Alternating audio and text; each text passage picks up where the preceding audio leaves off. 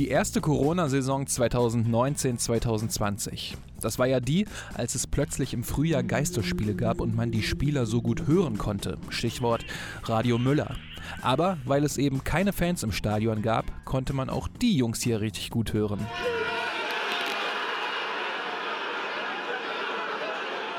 Das sind die Spieler von Aston Villa und die feiern gerade nach einem 1:1 gegen West Ham United und gleichzeitiger Schützenhilfe von Arsenal London den Klassenerhalt in der Premier League. Es ist nur ein Punkt Unterschied zwischen Aston Villa und dem ersten Absteiger, dem AFC Bournemouth. Ob es genau dieser eine Punkt vom 28. Spieltag war, der Aston Villa in der Liga gehalten hat, das weiß man natürlich nicht. Aber dieser eine Punkt kam glücklich zustande, denn die Torlinientechnik, die ja eigentlich perfekt laufen sollte, fiel plötzlich aus. Und das hier ist die Geschichte davon. Yeah Fußball, der Podcast mit Daniel Kultau.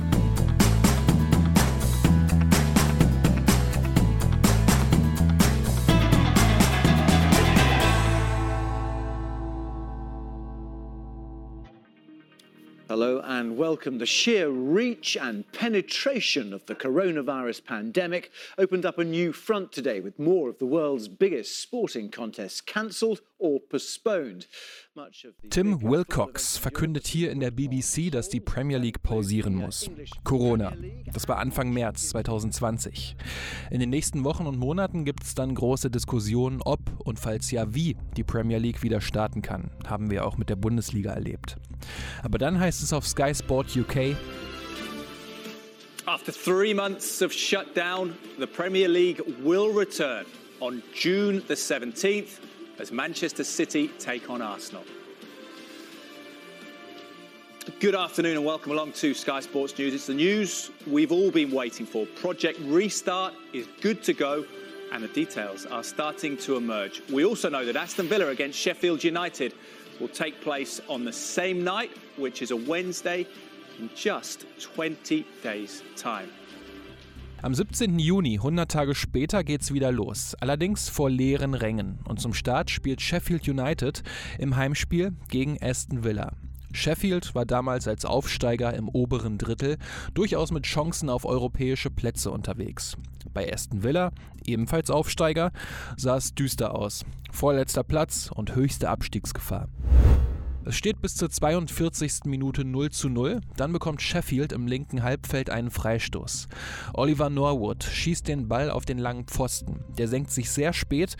Villas Torwart Orjan Nyland fängt den Ball, fällt aber gleichzeitig nach hinten ins Tor, hält sich dabei aber noch irgendwie am Pfosten fest.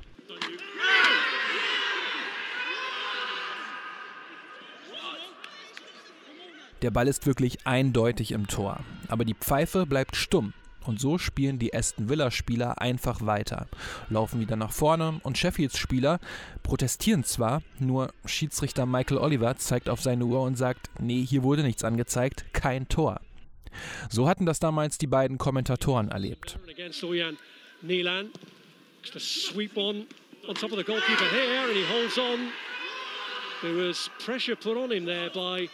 John Egan.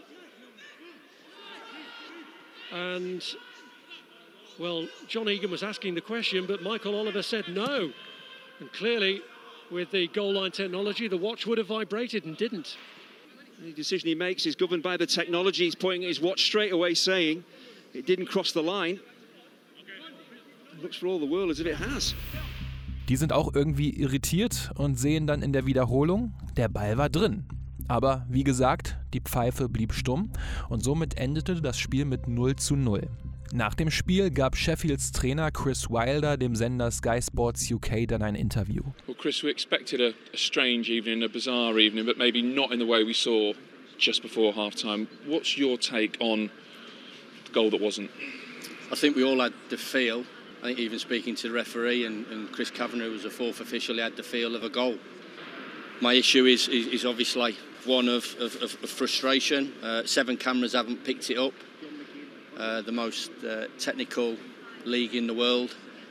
Video analysis, pro zone, and everything that we see at every angle, and it hasn't seen uh, a goal. And um, that's disappointing from our point of view. You know, we went to, to Tottenham last year, and I suppose it's nothing really to do with the, the timing of it. You know, John Lundstrom's big toe was offside, and I'm, I'm, I'm hanging around at White Hart Lane uh, in the pouring rain for 10 minutes waiting for a decision.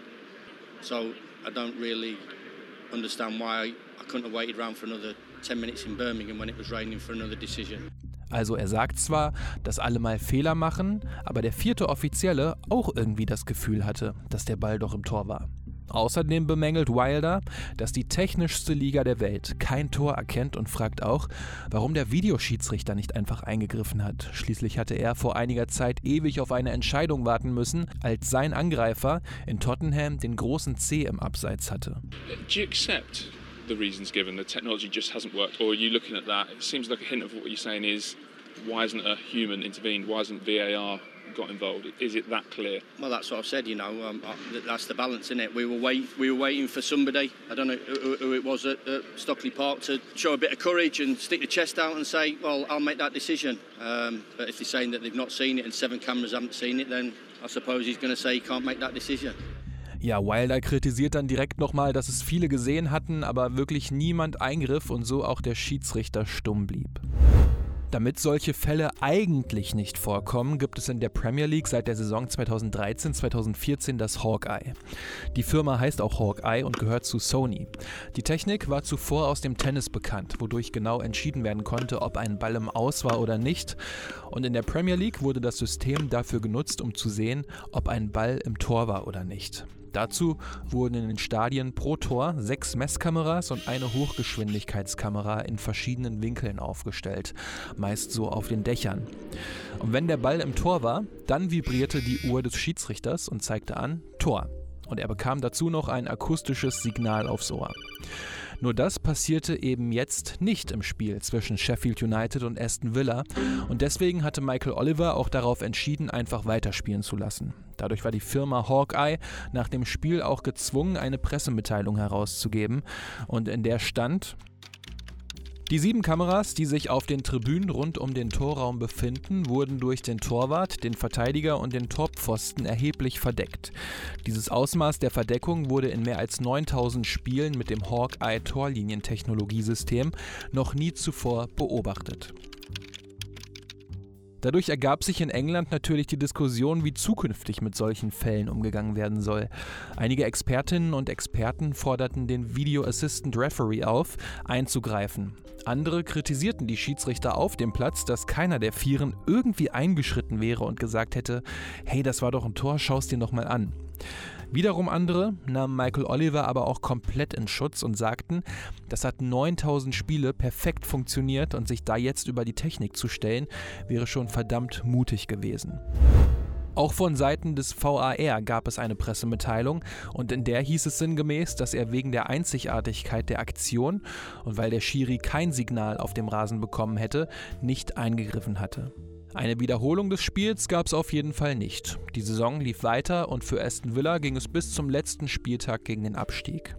An diesem 38. Spieltag musste Villa gegen West Ham United ran und hoffen, dass ihnen der FC Arsenal Schützenhilfe gab. Denn Arsenal musste gegen Watford ran. Und Watford war punktgleich mit Villa, hatte aber ein Torverhältnis von minus 26, während Aston Villa nur ein Tor besser war.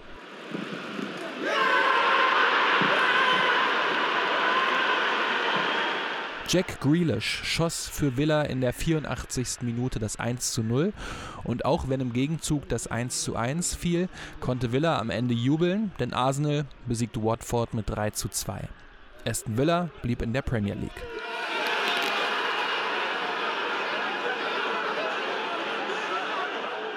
Doch wo es Gewinner gibt, da gibt es nun mal auch Verlierer. Der AFC Bournemouth hatte nach den 38 Spieltagen nur ein Punkt weniger als Aston Villa und dazu das bessere Torverhältnis. Bournemouth teilte daraufhin mit, sich zu überlegen, wie man mit dieser Situation umgehen wird. Dabei war von rechtlichen Schritten und möglichen Entschädigungszahlungen gegen die Firma Hawkeye die Rede. Denn hätte Sheffield United damals das 1 zu 0 gehalten, wäre Bournemouth eben in der Liga geblieben. Doch dazu kam es dann nicht. Vermutlich auch, weil die Stimmen vieler Fans in die Richtung gingen, bitte lasst das jetzt ein Scherz sein. Wir waren 38 Spieltage einfach nicht gut genug und steigen deshalb zu Recht ab. Stattdessen musste aber der langjährige Trainer und die Vereinslegende Eddie Howe Bournemouth nach 25 Jahren verlassen. Sheffield United landete übrigens im gesicherten Mittelfeld der Liga, fünf Punkte hinter den internationalen Plätzen.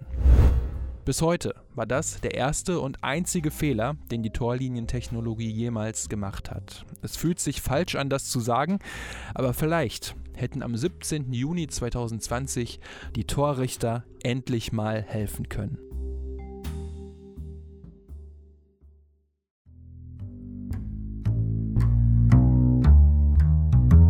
So, das war die kurze Episode rund um das bisher einmalige Versagen der Torlinientechnologie Hawkeye. Wie seht ihr das? Hätte der VAR da eurer Meinung nach eingreifen müssen und wie seht ihr das Verhalten von Bournemouth? Hättet ihr es verstanden, wenn sie gegen die Firma Hawkeye vorgegangen wären? Oder sagt ihr, nee, komm, daran hat es nicht gelegen? Schreibt es mir gerne in die Kommis, die ganzen Daten, die kennt ihr natürlich. Oder findet sie ansonsten auch in den Shownotes oder auch direkt auf hier fußball.de. In den Shownotes, da findet ihr aber übrigens auch die Links zur Patreon- und Paypal-Kampagne, falls ihr den ihr Fußball-Podcast finanziell unterstützen wollt. Da freue ich mich natürlich über alle, die das machen. Ansonsten helft ihr dem Projekt aber auch total weiter, wenn ihr ihn auf euren Podcatchern abonniert und gut bewertet. Das ist auch wichtig für den Algorithmus und bringt den Podcast weiter nach vorne. Also vielen lieben Dank auch an alle, die das so fleißig tun. So, das war's jetzt. Danke, dass ihr zugehört habt. Macht's gut und bis zur nächsten Episode.